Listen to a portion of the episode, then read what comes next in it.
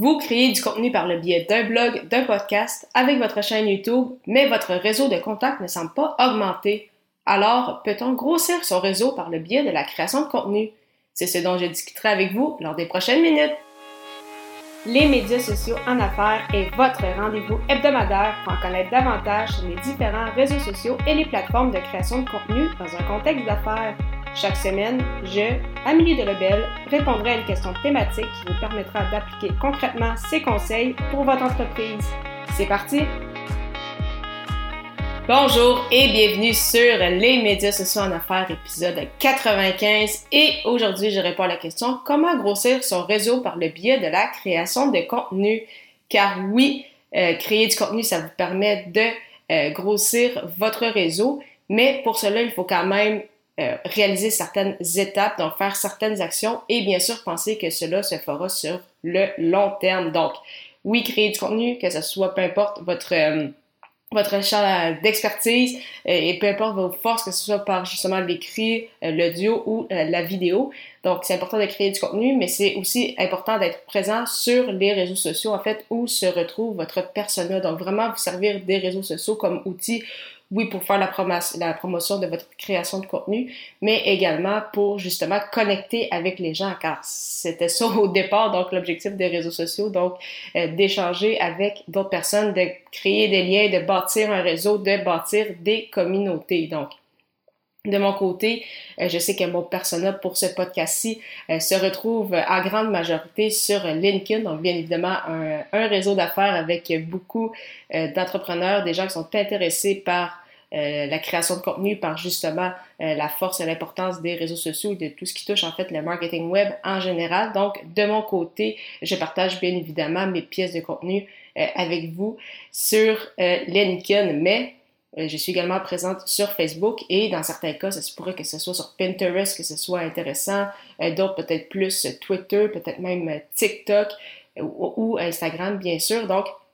vraiment important d'être présent sur les réseaux sociaux où se retrouve votre audience. Et si jamais vous savez que votre audience se retrouve à plus de réseaux sociaux, mais il vous manque peut-être un peu de, de temps ou de connaissances, il n'y a aucun souci. Important d'y aller une plateforme à la fois et par la suite, vous allez pouvoir poser euh, de plus en plus d'actions donc sur les autres plateformes.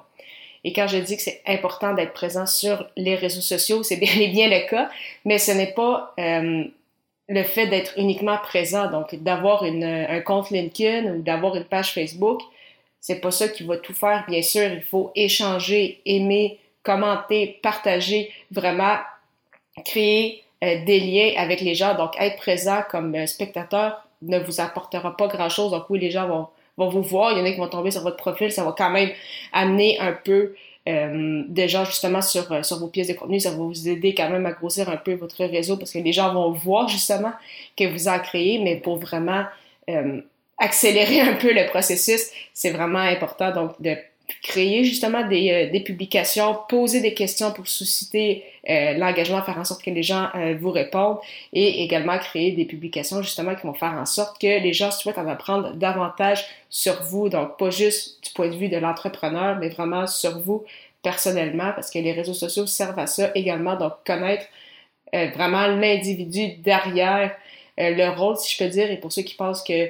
par exemple, LinkedIn, c'est encore justement ultra euh, corporatif, donc euh, corporate. Ce n'est vraiment plus le cas. On apprend vraiment de plus en plus l'importance de parler justement d'un peu des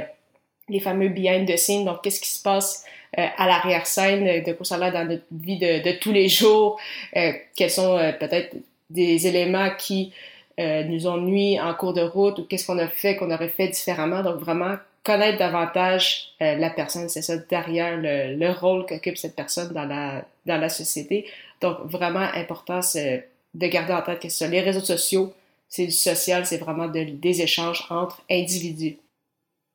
Et finalement, dernier point, euh, très intéressant que j'utilise avec mon autre podcast Athlète Entrepreneur. Donc, euh, si vous faites euh, de la création de contenu vraiment, quand c'est possible de faire appel à des invités, donc ça pour le podcast, la vidéo ou les articles de blog, c'est super intéressant d'avoir des invités, non seulement parce que les échanges sont bien sûr riches, cela apporte bien évidemment de la valeur à votre réseau et à vous également personnellement, mais euh, vous allez vous faire connaître dans euh, l'audience de cet invité-ci et bien sûr cet invité qui va dorénavant faire partie euh, de votre réseau également, ainsi que peut-être des gens de son réseau à lui qui vont vous découvrir via cette euh, pièce de contenu-là. Donc, euh, puis c'est l'invité qui va peut-être partager sur différentes plateformes, donc vous allez pouvoir même grossir votre,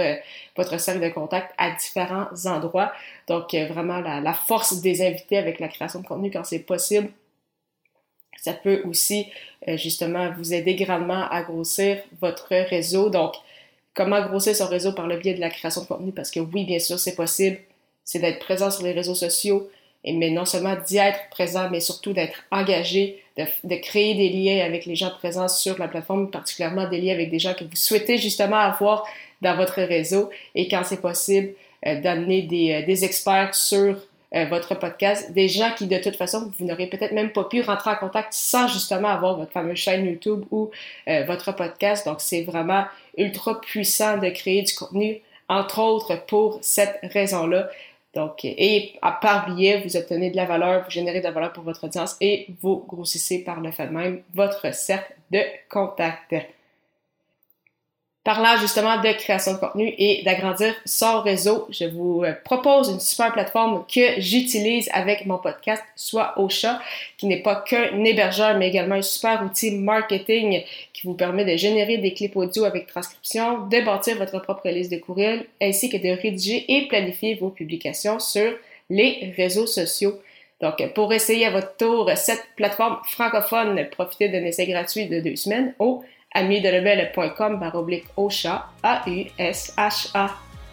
Lors de la 94e émission, je répondrai au questionnement Comment trouver du temps pour sa création de contenu? Au plaisir de vous y retrouver la semaine prochaine.